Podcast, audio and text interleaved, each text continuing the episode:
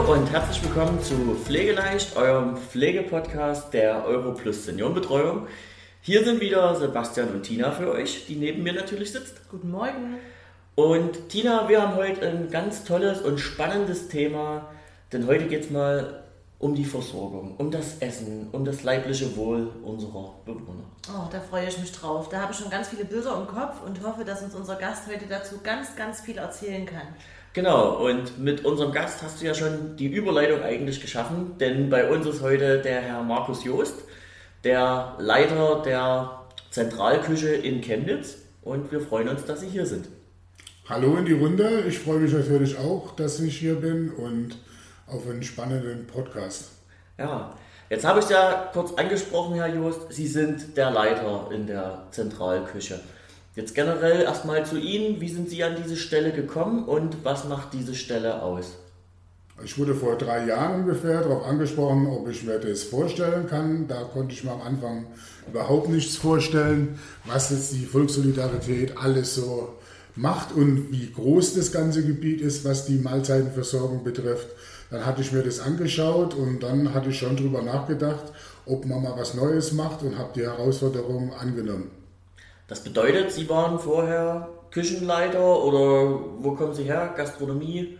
Was haben Sie vorher so gemacht? Also ich habe mit 15 meine Ausbildung zum Koch gemacht und arbeite eigentlich seit der Zeit bis auf kurze Unterbrechung mit dem Zivildienst in der gehobenen Gastronomie. Bin seit 2000 in Sachsen, war bis vor sechs Jahren dann in Hohenstein-Ernsthal und dann zum Schluss im Max-Louis, bis ich zur Volkssolidarität gewechselt bin. Das ist ja schon eine ganz schön gute und tolle Karriere. Und wie kam dann, also Sie haben ja gesagt, Sie wollen was Neues ähm, jetzt anfangen. Wie kam es dazu, dass man gesagt hat, ich gehe jetzt raus? Es ist ja dann ja doch sehr viel à la carte, à la minute, also für die Hörer, die es nicht wissen, quasi wie man es im Restaurant kennt, ich bestelle was. Und jetzt ist es ja mehr auf Planung, auf gemeinschaftliche Versorgung. Wie kam es dazu, zu dem Gedankensprung, zu sagen, Sie nehmen das an?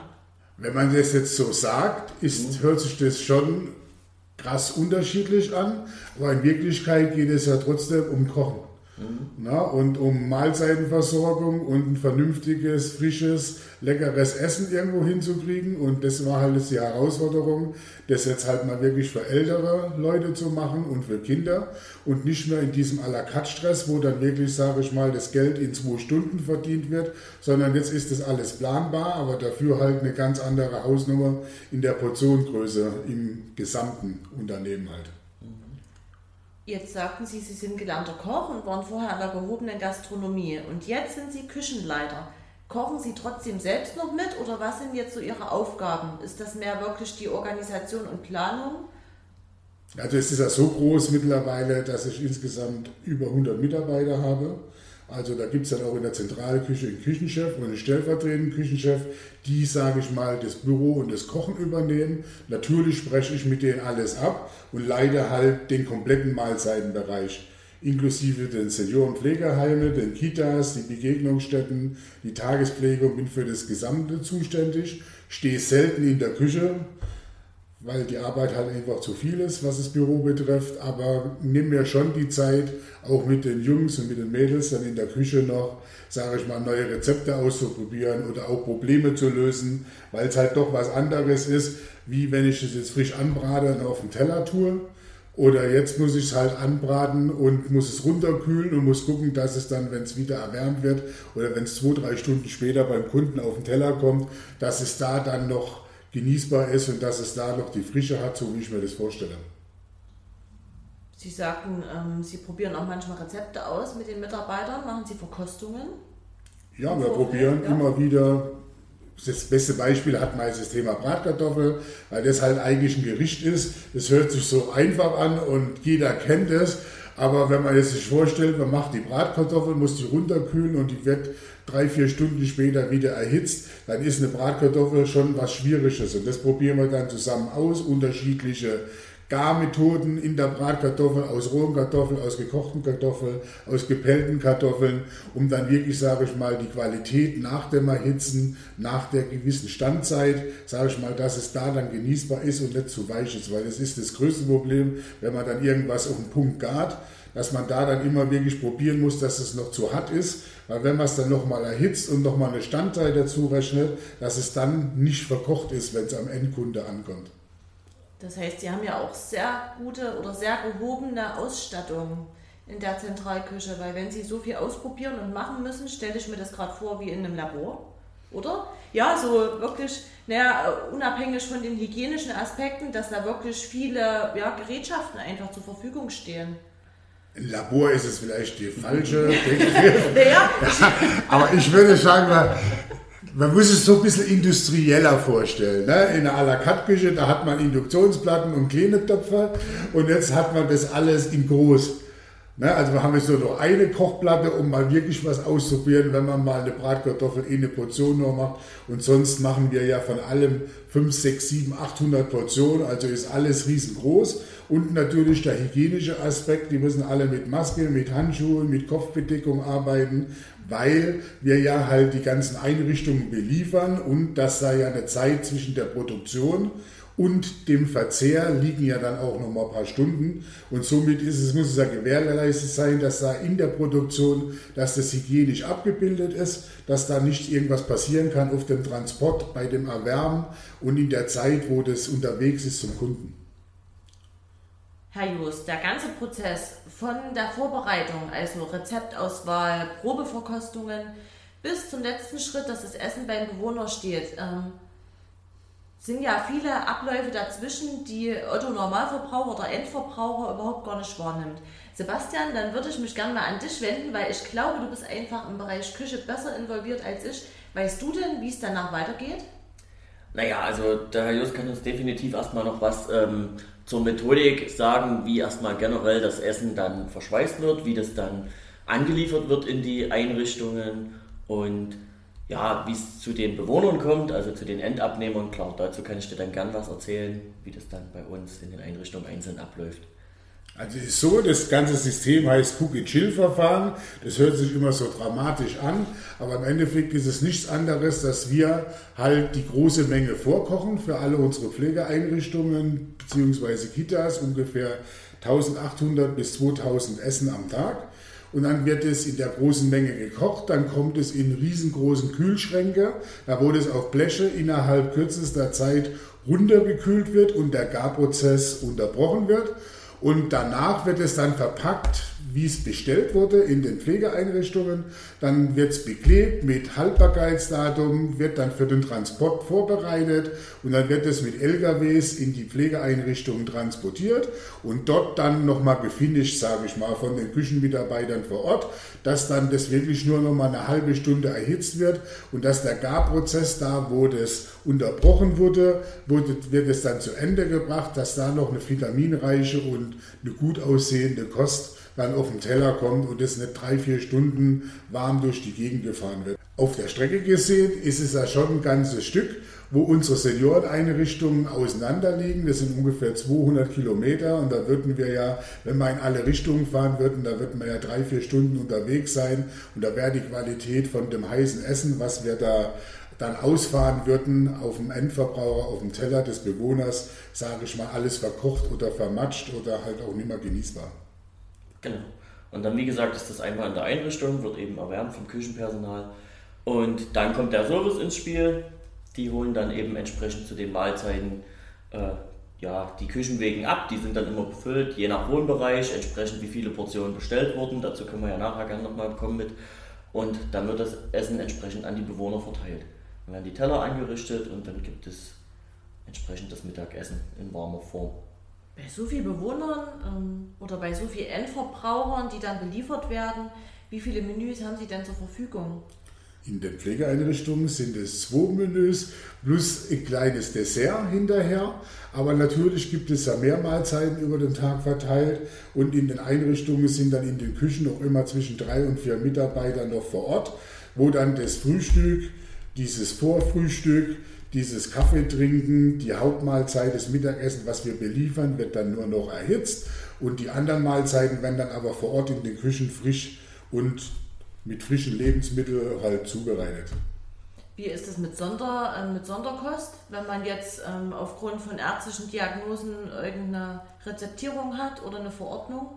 Da gibt es verschiedene Möglichkeiten. Wenn es jetzt, sage ich mal, normale Glutenunverträglichkeit ist und was Einfaches, sage ich mal, oder eine pürierte Kost, das wird dann in den Pflegeeinrichtungen vor Ort von der Küche oder von der Hauswirtschaft umgesetzt. Und wenn es dann wirklich hier in Ärztesachen geht, dann geht es zu uns das Rezept in die Küche.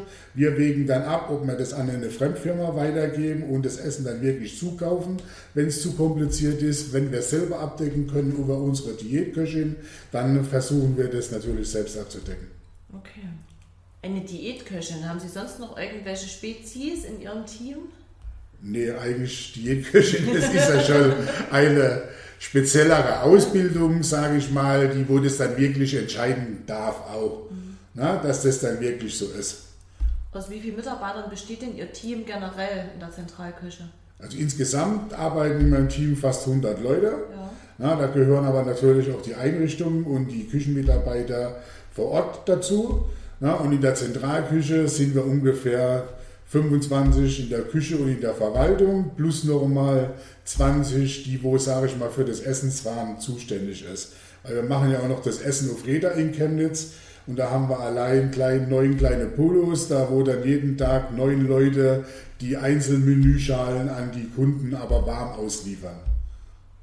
Das stelle ich mir jetzt aber schon hart vor. Also mit 25 Leuten 1800 Essen täglich. Das ist krass, ja. Das, das stimmt. schon eine ganz schöne Hausnummer. Also da muss ja wirklich jeder Produktionsschritt sitzen. Also da muss ja wirklich jeder Mitarbeiter wissen, welches Menü, welcher Handgriff, welche Portionierung. Also es hört sich jetzt dramatischer an, ja. wenn ich jetzt sage, dass nur eins oder eineinhalb Köche mhm. dieses Kochen im Prinzip übernehmen. Mhm. Ne, und der Rest ist wirklich die Logistik, also die, das Umpacken, das Beschriften, dass das alles auf der, auf der richtigen Kiste ist, dass das im in der richtigen Verpackung ist, dass das im richtigen Auto landet. Das ist, sage ich mal, das Schwierigste an der ganzen Geschichte. und der Kochprozess selber, das ist natürlich schon, wenn man da eine halbe Tonne Lebensmittel am Tag irgendwo durch die Gegend schleppt, dann ist es schon ein harter, eine harte Sache. Aber wenn die Kessel halt mal voll sind, na, und dann kocht es ja. Na, dann kochen halt 300 Kilo na, Kartoffel und dann werden die runtergekühlt und dann fängt ja die Schwierigkeit an, dass das nach Liste portioniert wird, dass das eingeschweißt wird, dass das beschriftet wird, dass das dann richtig verpackt wird, dass das dann da aufgeteilt wird, wo es hin muss und dass die ganze Logistik, das ist wesentlich schlimmer und das frisst die ganzen Leute, auch in der Verwaltung. Na, die ganzen Omis, die rufen ja dann an, bestellen Essen ab, müssen zum Arzt, rufen an. Dann braucht man ja da auch eine gewisse Zeit, um mit den älteren Leuten zu kommunizieren. Dann wollen die sich mal ihre Seele ein bisschen frei reden und so. Ne? Also das ist nicht mit Handy und App oder irgendwas abbildbar, dass die Leute, die sind schon noch froh, wenn sie telefonieren können. Ja, und äh, deswegen ist halt die Menge der Menschen dann halt auch notwendig gerade bei dem Essen ausfahren, da ist halt dann schon so, dass in der Straße vielleicht ein Essen ist. Dann fährt das Auto dorthin, da muss der Fahrer dorthin laufen, klingeln, aufmachen. Wir gucken dann schon, dass der Service gewährleistet wird, wenn die die Schale nicht mehr öffnen können, dass wir der die Schale öffnen, dass wir es vielleicht sogar auf den Teller machen, dass da ein bisschen mehr Service dahinter steckt, wie das Essen nur vor die Tür zu stellen. Ja, und die Omi muss dann aus der Wohnung raus, muss sich bücken, muss das vom Boden vielleicht aufheben. Manche haben so einen Hocker davor stehen. Da gibt es ja verschiedene Varianten, was man so sieht, wenn man sich da ein bisschen mit beschäftigt. Aber wir probieren da schon von der Volkssolidarität einen gewissen Service dahinter zu stellen. Das ist auch eine angenehme Sache, denke ich, für die Leute, die entsprechend Essen auf Rädern bestellen. Jetzt, weil Sie eben sagten, die ganze Logistik dahinter, das ist ja das Schwierige der Bestellvorgang, wie läuft denn das jetzt generell ab, wenn ich jetzt von unseren Pflegeeinrichtungen ausgehe? Also Sie versenden den Menüplan, die Kollegen fragen ab, welche Deadline gibt es dabei, wie funktioniert das Ganze, auf welche Sonderwünsche kann eben Rücksicht genommen werden? Also ist so, dass wir sechs Wochen Speisepläne machen, die stellen wir dann zwei Wochen vor es losgeht zur Verfügung. Alleine auch bei dem Essen auf Räder, weil wir müssen ja die Rückmeldungen wieder zurückkriegen, was die Leute ausgewählt haben. Da muss das eingepflegt werden und die Küche braucht ja dann irgendwann mal eine Zahl, eine Woche vorher, was sie bestellen müssen, dass dann die Ware, wenn der Kochprozess losgeht, dass die Ware dann noch im Haus ist. Und in den Seniorenpflegeheim ist es tatsächlich so, dass halt der Menüplan dorthin kommt. Dann findet von der Hauswirtschaft die Abfrage in den Wohnbereichen statt. Das passiert meistens sonntags oder montags. Ja, dann brauchen die Küche braucht bis mittwochs die Zahlen für die Folgewoche, dass wir dann mittwochs unsere Bestellung auslösen können, dass wir dann bis Donnerstag, Freitag die Waren ins Haus kriegen für das Essen am Montag und Dienstag. Mhm. Ja, und dann wird es auch dann äh, ab Freitag dann gekocht und dann äh, ist es produziert und dann wird es übers Wochenende ausgefahren und dann ist das Essen für Montag halt auch im Pflegeheim und geht dann da sage ich mal, verzehrfertig aus der Küche raus. Das ist ja schon ein Riesenprozess an und für sich ähm, mit den Bestellungen. Das ist ja dann quasi so fast schon just in time, wenn ich das so höre. Also kann man ja fast schon mit der Industrie jetzt mittlerweile vergleichen. Also haben sie sehr, sehr kurze Lagerzeiten, nehme ich an, wenn ich das so höre. Mittwochs die Liste, Donnerstag bestellt, dass es Freitag da ist. Das ist ja wirklich relativ schneller Umschwung, also äh, Umschlag, ne? dass man gar keine großen Lagerzeiten hat. Das ist völlig richtig. Sag mal, vor Corona war das wirklich so, dass früh die Ware kam und wir in den Kochprozess die Ware gleich verarbeitet haben. Das heißt, es musste gar nicht mehr in die Kühlhäuser, sondern die Wegen wurden gleich in die Küche geschoben. Durch Corona ist es jetzt so, dass die Industrie auch ein bisschen Schwierigkeiten hat, die Warensicherheit in Deutschland zu sichern.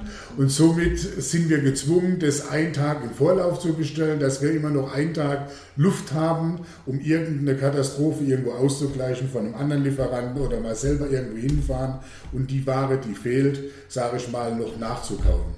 Ist das denn schon mal passiert, ein Lieferausfall oder sowas, seitdem Sie tätig sind? Das passiert ständig. Ne, dass irgendwo 10 Kilo zu wenig sind oder irgendein Luftzieher irgendwo dabei ist und dann geht es wieder zurück. Und da sind es ja immer gleich 30, 40 Portionen, wenn da so 5 Kilo Tüte oder 2 Kilo Tüte ausfällt oder fehlt. Das mag bei einer Tüte mal noch funktionieren. Wenn dann aber zwei, drei Tüten kaputt gehen beim Abladen oder irgendwas, dann muss der Koch schon noch losfahren und das wieder nachkaufen. Beziehungsweise hat dann der Lieferant auch noch Zeit, einen Tag nachzuliefern. Also wir werden früh um fünf angeliefert, mhm. zwischen vier und fünf. Ja, und dann um fünf fangen die Köche an und normalerweise kommt dann die Ware rein und geht gleich in den Kochprozess. Okay. Ja, und jetzt haben wir einen Tag Puffer dazwischen und räumen es halt in die Kühlhäuser und in unsere Lager, dass man das sicherstellen kann, dass halt wirklich die Ware dann auch zum Kochen da ist, weil es nichts Schlimmeres, wenn man mal zwei Stunden nicht kochen kann dann hängt halt das ganze System mit dem Abfüllen, mit dem Einschweißen und dann sind zum Schluss halt auch 25 Leute, zwei Stunden, die wohl länger arbeiten müssen.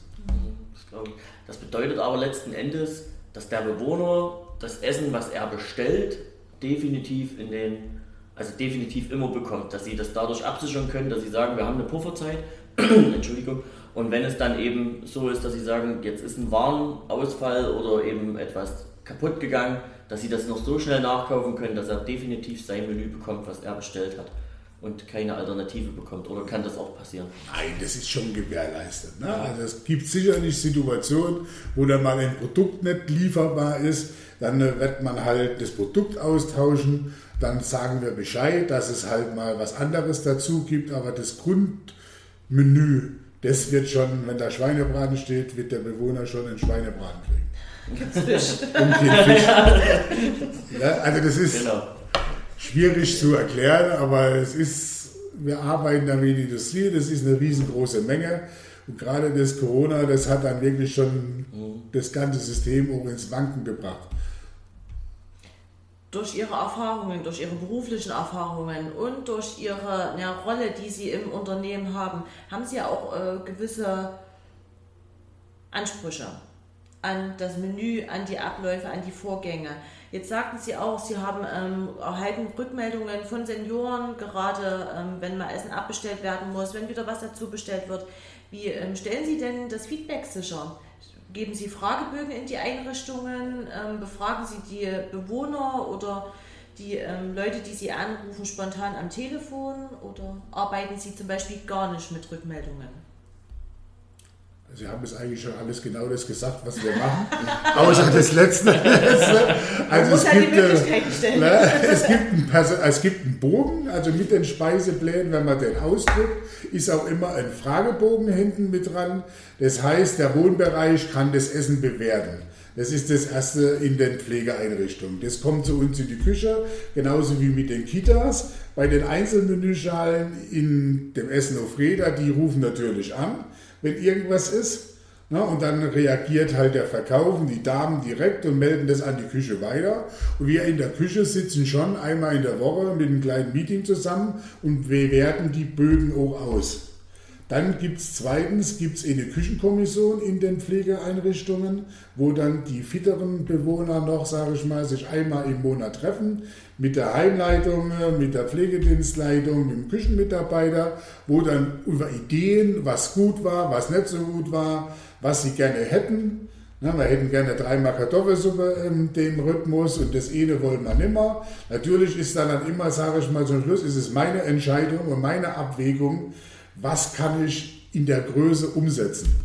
Weil Sie müssen ja dann alle Einrichtungen ähm, analog bedienen. Sie können ja jetzt nicht sagen, Sie machen jetzt zwei Einrichtungen mit dreimal wöchentlich, äh, wöchentlich Würstchensuppe und die andere Einrichtung nicht. Das ist ja dann zum Schluss meine Entscheidung und meine Aufgabe, das irgendwie unter einen Hut zu bringen. Ja, also das ist halt wirklich der Punkt, da kommt es auch gerade mit den Kitas und so, da probieren wir dann schon, weil eigentlich nehmen wir es eigentlich immer aus dem normalen Speiseplan raus, weil dann gibt es natürlich ein kleines Kind, das isst lieber gerne mal eine Pasta und eine, in einem Seniorenheim, da ist es dann mal eher nicht so der Fall, dass da dreimal in der Woche Pasta gibt. Ja, die wollen ja Kartoffeln, die wollen ja Sauerkraut, die wollen ja Rustikalansachen, die wollen ihren Eintopf, die wollen ihre Suppen. Ja, und da gibt es halt Dinge, die wollen sie nicht so oft und das kriege ich dann mit. Und das gleiche geht ja beim Frühstück, beim Abendbrot, bei den Salaten, bei diesen warmen Ausweichmahlzeiten zum Abendbrot gehört ja alles dazu. Und das bewerten wir dann zum Schluss, wie realistisch ist das, was können wir umsetzen. Und dann ist es aber halt auch mal so, dass wenn dann fünf sagen, die wollen jetzt mal keine Remoulade, dann gibt es beim nächsten Mal halt zum Backfisch keine Remoulade. Dann gibt es halt mal eine Zitronen-Buttersoße. So, wenn sich dann wieder die Leute aufregen, dass sie ihre Remoulade wieder wollen, dann gibt es halt beim nächsten Speiseplan wieder die Remoulade und so muss ich das ein bisschen halt live entscheiden ne? und da irgendwo einen Mittelweg finden. Ist ja aber gut, das zeigt ja nur, dass sie individuell agieren. Genau.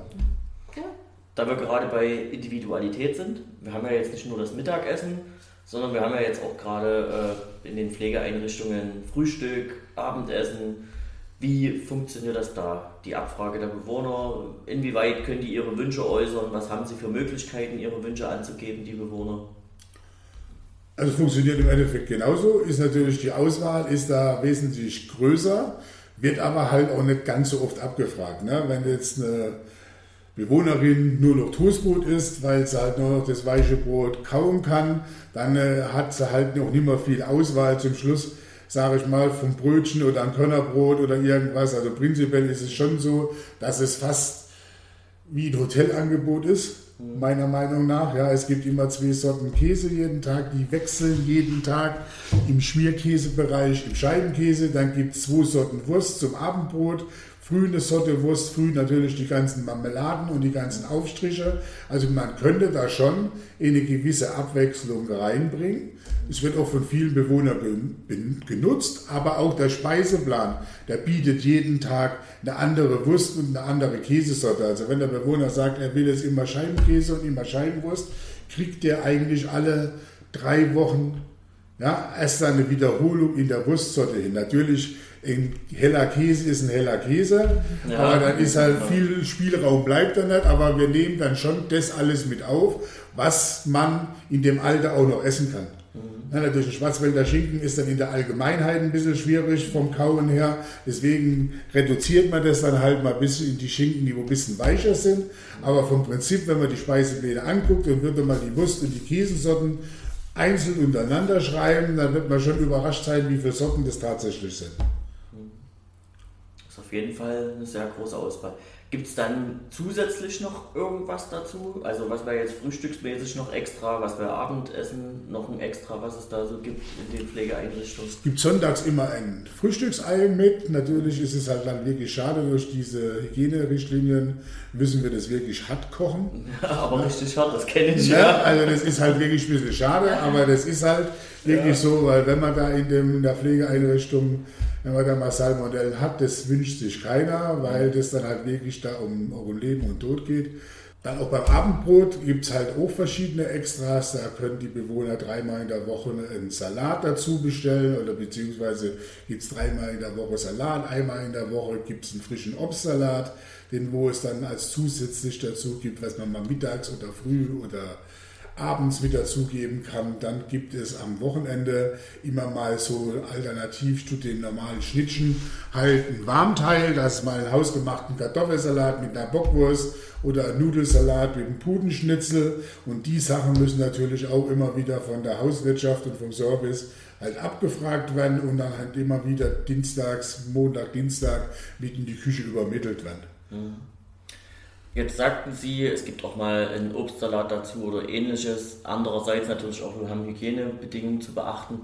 Jetzt habe ich schon oft gesehen, äh, gerade bei uns auf dem Facebook-Kanal oder ähnliches, Erdbeerzeit. Und dann posten alle Einrichtungen, dass sie Erdbeerkuchen gebacken haben, eine Erdbeermilch zusammen mit den Bewohnern oder irgendwas.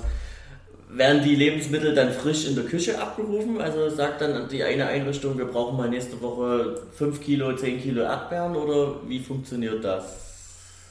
Das wird frisch eingekauft, extra für die Veranstaltung. Da sind dann die Wohnbereiche dafür zuständig. Also ich gehe davon aus, dass die früh die Lebensmittel dann frisch im Einzelhandel kaufen und dann auch wirklich im Einzelhandel, weil es halt auf die Menge dann immer einfacher zu ist, wenn man halt es wirklich frisch, da kann man auch die Bewohner mal mitnehmen.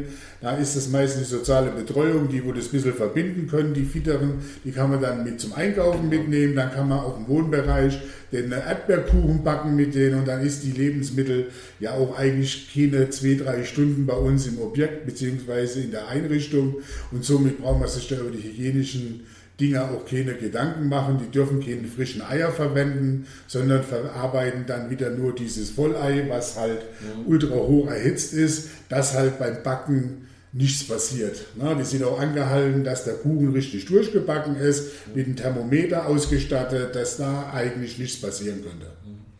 Gibt es da generell Hygienerichtlinien, weil Sie jetzt gerade gesagt haben, mit Thermometer ausgestattet oder ähnliches? Also ich weiß, dass auf den Wohnbereichen werden ja die Temperaturen gemessen. Gilt das dann auch für die Küche mit? Muss da generell auch ein Nachweis immer erfolgen? Es gibt prinzipiell für alles eine Regelung und ein Gesetz. Mhm. Na, und genauso ist es in der Küche auch. Auch wir in der Zentralküche in Chemnitz. Na, das Essen muss durchgegart sein, sprich wir dürfen in den Einrichtungen kein rosa Rumsteg, keine Rühreier, keine weichen Eier mhm. zubereiten. Wir dürfen kein rohes Fleisch verarbeiten. Ja, also keine rohe Bratwurst oder Hackepeter, was ja immer das Schwierigste ist, sage ich mal, weil gerade das kennen ja wirklich alle bei uns in der Region, dass es da immer Hackepeterbrötchen gibt und da gibt es dann immer diese Diskussion und wir dürfen es aber einfach nicht, weil das Risiko zu hoch ist, wenn irgendwo die Kühlkette unterbrochen wurde. Mhm. Deswegen auch die Temperaturkontrolle. Also wir dokumentieren in Chemnitz. Mhm. Dann haben wir eine Rückstellprobe weggefroren, was wir 14 Tage aufheben, dass wenn was sein könnte, dass wir es nachweisen können, dass das, wo das bei uns die Einrichtung verlassen hat, sage ich mal, einwandfreien Zustand war, dass man irgendwo dann auch rausfinden kann, an was es oder wo es wirklich lag. Mhm. Ne, wenn mal was passieren sollte. Natürlich ist es Schutz für uns selbst, fürs Unternehmen und natürlich aber auch Schutz und die Garantie, dass wir den Bewohner somit auch schützen und da sicherstellen können, dass da nichts passiert. Und zum Schluss ist es ja so, dass bis zur Essensausgabe die Temperaturen bestimmt vier, fünf Mal dokumentiert werden. Mhm ne, vom Kochprozess, dann das Runterkühlen, das muss innerhalb zwei mhm. Stunden, muss das von den 70 Grad Kerntemperatur, was es im Garprozess haben muss, auf unter 10 Grad runter. Dann darf die Kühlkette von unter 10 Grad nicht unterbrochen werden, bis es in der Einrichtung ist. Und dann geht es in der Einrichtung ja schon weiter, dass die Kühlhaustemperatur kontrolliert wird, dass die Temperatur kontrolliert wird, wenn es der Fahrer abliefert bis hin, dass es erhitzt wird wieder auf 70 Grad, dann auf den Wohnbereich, wie es da ankommt und dann zum Schluss bei der Ausgabe. Also genau. Dokumentation, Kontrolle ist auch da der Großteil der ganzen Arbeit. Das sind ja viele interne Qualitätskontrollen. Kommt zu Ihnen auch, wie es jetzt in den Einrichtungen ist, mit den Qualitätsprüfungen auch externe Prüfer in die Zentralküche? Gesundheitsämter. Ja, also das ist wie überall in der Gastronomie. Die Gesundheitsämter kontrollieren jede Einrichtung zwei, dreimal im Jahr, unangemeldet. Also die stehen dann halt vor der Tür, melden sich an und sind dann in der Küche und dann kriegt man ein Protokoll. Und die kontrollieren natürlich, dass wir kontrollieren. Na, dass in Chemnitz wollen die die Rückstellproben sehen, in den Pflegeeinrichtungen wollen sie die HACCP-Dokumentation sehen, was die Temperatur oder die Nachverfolgbarkeit dieser ganzen Geschichte ist. Und wenn es halt da nicht da ist, kriege ich das dann halt auch spätestens, dann kriege ich es mit. Und wir kontrollieren selber auch intern. Ja, gerade in meiner Position, ich melde mich da manchmal auch nicht an und stehe dann einfach da und besuche meine Einrichtung und überprüfe dann da auch teilweise dann, ob die ganzen Vorschriften und die Temperaturen halt überprüft werden, genauso wie im Wohnbereich dann, dass der Herr Sturm übernimmt mit den Schulungen und mit den Kontrollen. Schulungen. Werden Ihre Mitarbeiter in der Küche auch geschult regelmäßig oder haben die Möglichkeiten für Fort- und Weiterbildungen? Fort- und Weiterbildungen, das ist halt, wenn jemand das möchte, können wir das in den Einrichtungen sicherlich anbieten. In der Zentralküche ist es schon so, dass die Leute sich auch weiterbilden wollen. Gerade mit dem Diätkoch kann man mal machen. Na, da gibt es ja dann ein bisschen speziellere Möglichkeiten, was man da noch machen kann. Auch in dem Feld dann, wenn man Diätkoch ist, kann man sich noch ein bisschen spezialisieren auf spezielle Krankheiten. Und Schulen tun wir natürlich unsere Hygieneschulung, die wo jährlich stattfinden muss, die wo dann auch durchgeführt wird, wo dann auch gerade diese ganzen Punkte, unser Hygienekonzept immer wieder aufgefrischt wird. Beziehungsweise jetzt in der Corona-Zeit kam ja viel dazu, mit extra Desinfizieren und extra Dokumentation, wer kommt wann, woher. Ne, und war in der Küche und das muss man dann alles dann zusätzlich schulen und war natürlich dann auch für jeden einzelnen Mitarbeiter eine extreme Mehrarbeit. Aber ich denke, der Aufwand hat sich gelohnt. Wir sind da einigermaßen gut durchgekommen. Wohl wahr. Mhm, Das stimmt. Das war ganz gut überstanden soweit. Jetzt generell noch ähm, von der Rezeptur her, weil Sie auch sagten, ähm, von der Zentralküche aus werden auch Kindergärten beliefert. Wird da ein Unterschied gemacht oder ist es dann von der Rezeptur her schon so, dass man sagt, das ist verträglich für Kinder als auch für Senioren das Essen? Vom Prinzip her ist es schon so, dass das, was für die älteren Leute gut ist, auch für die Kinder gut ist. Also etwas Zucker reduziert und weniger Salz. Aber vom Geschmack her ist es halt dann, sage ich mal, die Vorlieben von einem Kind sind halt dann schon ein bisschen anders da, wie jetzt von einem Senioren. Na, und da ist halt schon, da probieren wir das ein bisschen in Einklang zu bringen. Zum Beispiel Nuggets, das lieben die Kinder. Und dann da brauchen wir aber im Pflegeheim brauchen wir nicht mit Chicken Nuggets irgendwie zu kommen. Ne? Da gibt es dann lieber einen Putenschnitzel oder einen Schnitzel. Und da steuern wir das dann halt mal ein bisschen. Weil die Kinder essen gerne Nudel. Ne? In dem Pflegeheim ist halt mehr eine Kartoffel die Vorliebe. Und da probieren wir dann schon mal den Kindern auch bunte Nudeln, dass die mal ein bisschen so kindergerecht, eine Buchstabensuppe und so halt ein bisschen da das so zu gestalten, dass das für alle passend ist. Sind die Portionsgrößen ähnlich? Also ist eine Kinderportion ähnlich einer Seniorenportion?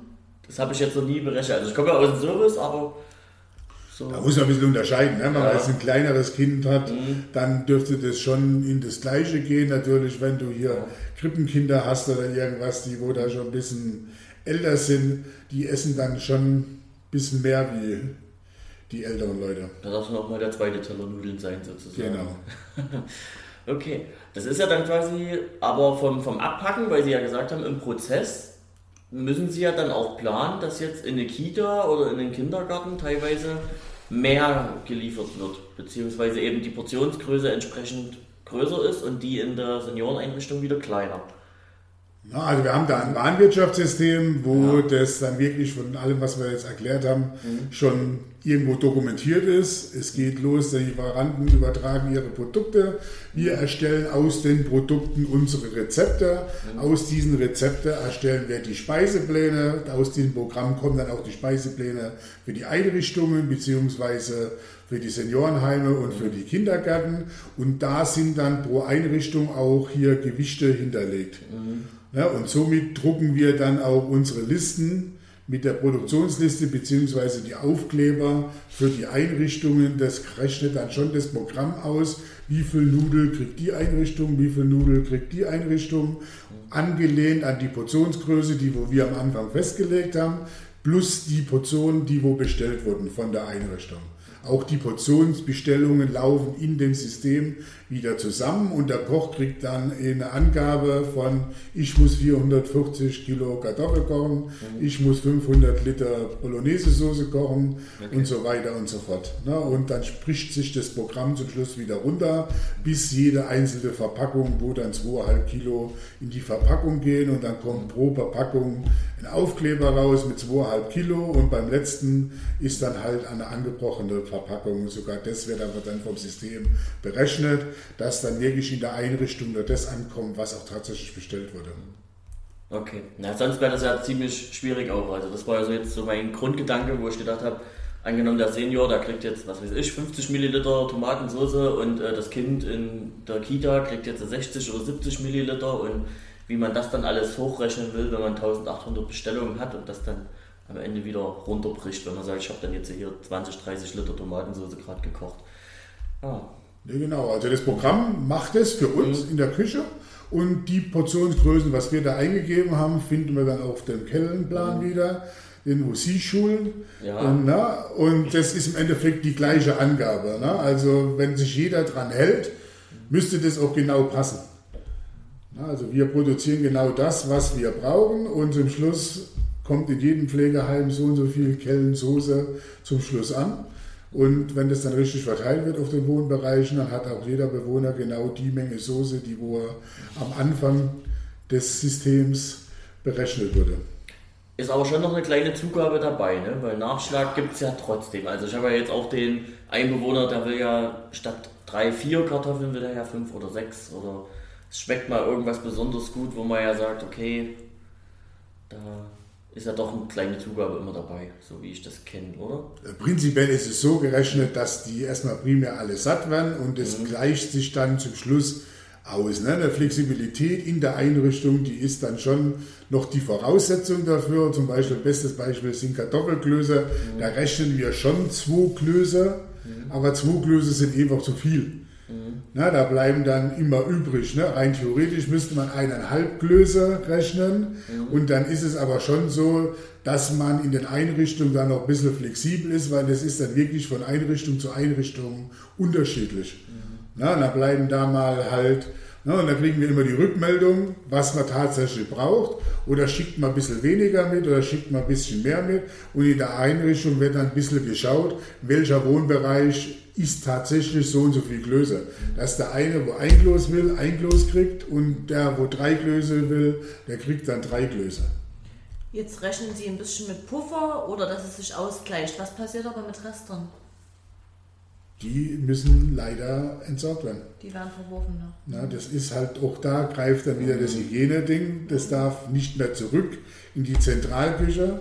Auch bei uns ist es so, wenn dann da irgendwo was fehlproduziert wurde oder auch da wieder in der Corona-Zeit, da war ja dann schon die Zahlen ein bisschen schwankend, gerade in den Kindereinrichtungen oder so, dann waren halt mal 20 Portionen, früh wurden 20 Kinder krank gemeldet und dann ist ja das Essen aber schon produziert. Ne, bis die Krankmeldung bei uns eintrifft oder die Zahl bei uns eintrifft früh, na, da kochen unsere Leute ja schon seit zwei, drei Stunden. Ja, und dann ist es halt, das ist halt schade, ja, aber es nützt nichts. Ne? Aber das ist ja gerade, um diese Hygienerichtlinie dann auch aufrechtzuerhalten, gerade auch, wenn das dann da wirklich in dem Wohnbereich war. Ne, dann will ich es halt auch nicht ungern wieder zurück in die Küche, wieder runterkühlen und dann nochmal warm machen und nochmal jemand geben. Das ist dann wirklich von der Hygiene her schon risikobehaftet. Nee, ja, man sieht ja, wie schnell oder wie schnell das dann tatsächlich gehen kann, na, weil man da mal irgendwas hat in, in, in einer Gruppe, wie sich das dann auch ausbreitet. Und deswegen ist da die Vorschrift halt, die Eigensicherung und die Sicherung der Bewohner steht an erster Stelle und nicht der halbe Eimer Eintopf, der wo dann da in die Biotonne leider fällt. Jetzt sagten Sie, dann stehen Ihre Mitarbeiter dann schon da und kochen schon ein, zwei Stunden. Wann fängt denn Ihr Team an? Arbeiten Sie im Schichtbetrieb oder? Also die Köche fangen, der erste Koch fängt um 5 an, die letzten fangen um 7 an. Oh Gott. So, die Essens, die Verwaltung fängt zwischen 6 und 7 an, weil es ist, es passiert alles früh. Ja, muss ich das so vorstellen, wir kochen früh ja, und um äh, 9, 10 sind wir mit Kochen fertig. Ja, und da ist noch die Fahrer vom Hof. Ne? Also wir, die kommen um 8, halb 9. Wir erhitzen dann das Essen, dass es um 9 rausgeht und dann sind die Leute unterwegs zu den einzelnen Kunden. Ja, weil es gibt nichts Schlimmeres wie spät, zu spät kommen. Ne? Gerade bei den älteren Leuten, die wollen um elf, halb zwölf wollen die essen und nicht um halb zwei oder was weiß ich irgendwas. Sondern das würden wir als jüngere Leute ist es egal, wenn du um halb eins zu Mittag isst. Aber bei den älteren Leuten ist es im Kopf noch drin. Also wir hatten letzte Woche einen Stromausfall. Da konnten wir nicht kochen. Ja, also das hat sich dann wirklich katastrophenmäßig nach hinten geschoben alles. Da mussten wir 400 unserer Kunden anrufen, sagen, dass wir eine Stunde später können. Oh wei. So, das überleben die dann auch. Aber Aber wo lebt das die Verwaltung? so, das war natürlich kein schöner Tag für alle. Ne, aber wenn dann halt wirklich die Hauptsicherung rausfällt, bis der Elektriker da ist, bis der Fehler gefunden ist, bis die Küche dann wieder zu 100% funktioniert, das hat fast 24 Stunden gedauert, aber die Notfallpläne haben ja dann gegriffen. Aber eine Stunde Verzögerung, also durch das, dass das alles just in time ist, Ja. wenn du dann früh die Essen nicht erhitzen kannst, weil gerade um 8 der Strom ausfällt, dann dauert es halt so lange, bis der Strom wieder da ist. Und dann weiß man ja nicht, ob noch irgendwo auf dem Weg zu der Einrichtung ein Unfall passiert, Staumeldungen. Deswegen liefen wir in die Pflegeheime, um das sicherzustellen mit diesem Cook-and-Chill-Verfahren, dass wir hier wirklich, sage ich mal, das Essen immer einen Tag vorher schon in der Einrichtung haben, gekühlt.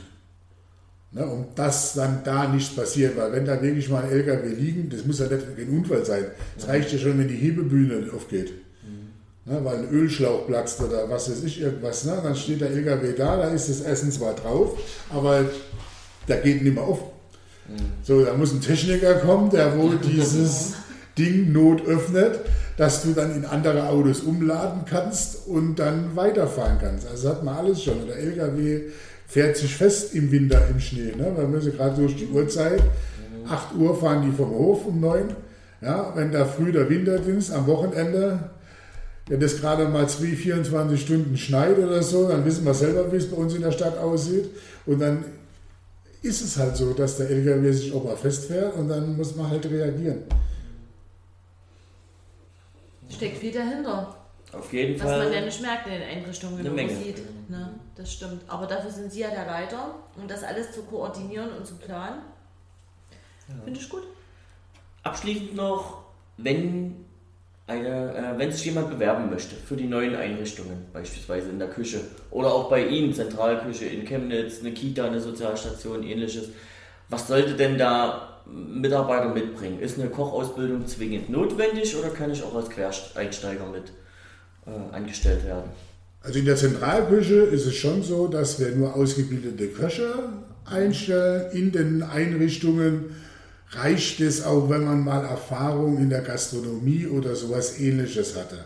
Ja, weil wir ja da, sage ich mal, das Essen schon fertig gekocht liefern und es dann nur noch sachgemäß erhitzt werden muss, beziehungsweise die belegte Brote oder die Abendbrote und Frühstücke zubereitet werden müssen, eine Puddingsuppe, Kaffee gekocht, dann hält sich das alles ein bisschen in Grenzen. Also kann man auch, wenn man mal in der Fleischerei oder in der Bäckerei, das sind ja alles solche Randberufe, die wo irgendwo was mit Brote schmieren oder ein bisschen kleines Mittagessen mit anbieten zu tun haben. Solche Sachen, die sind alle möglich. Also die Liebe, die Liebe zum Lebensmittel sollte ich zumindest mitbringen. Richtig, und diese Erfahrung mal, ne? dass man schon mal ein bisschen, weil das darf man nicht unterschätzen, gerade dieses Frühstück und dieses Abendbrot, das ist halt schon bewohnerbezogen, das habe ich selber am Anfang unterschätzt, weil ich kannte nur 500 Brötchen schmieren, das ist alles kein Problem, da macht man ein Brötchen nach dem anderen hinterweg. Und Hier ist es halt wirklich so, die eine Bewohnerin, die kriegt zwei Scheiben Toast gehäppelt, die andere kriegt eine Vollkornscheibe ohne Rinde, mit der Wurst, mit der Wurst. Und so muss man dann seine Liste bei 120 Bewohnern, dauert es dann halt schon ein Stück und das unterschätzt man, wenn man jetzt nur über Frühstück und Abendbrot redet. Ja, klar, das auf jeden Fall. Dann vielen Dank dafür. Also, wenn ihr da draußen Interesse habt, ihr wisst jetzt, wie es abläuft, wie man sich bewerben kann, wo man sich bewerben kann. Sicherlich dann bei Ihnen direkt in Chemnitz oder direkt in der Einrichtung. Wie läuft das dann ab? Ja, am besten über die Bewerbungsplattform der Volkssolidarität Stadtverband Chemnitz oder der Euro Senioren Plus. Mhm. Und dann kommt es schon bei mir an. Dann kommt das bei Ihnen an, genau. Und ansonsten denke ich, Tina, wir haben heute sehr viel erfahren. Ich weiß nicht, ob dir noch was auf der Seele brennt. Ansonsten die Prozesse, wie es abläuft, wie das Essen von der Küche bis zum Bewohner kommt. Denke, haben wir heute viel gehört dazu.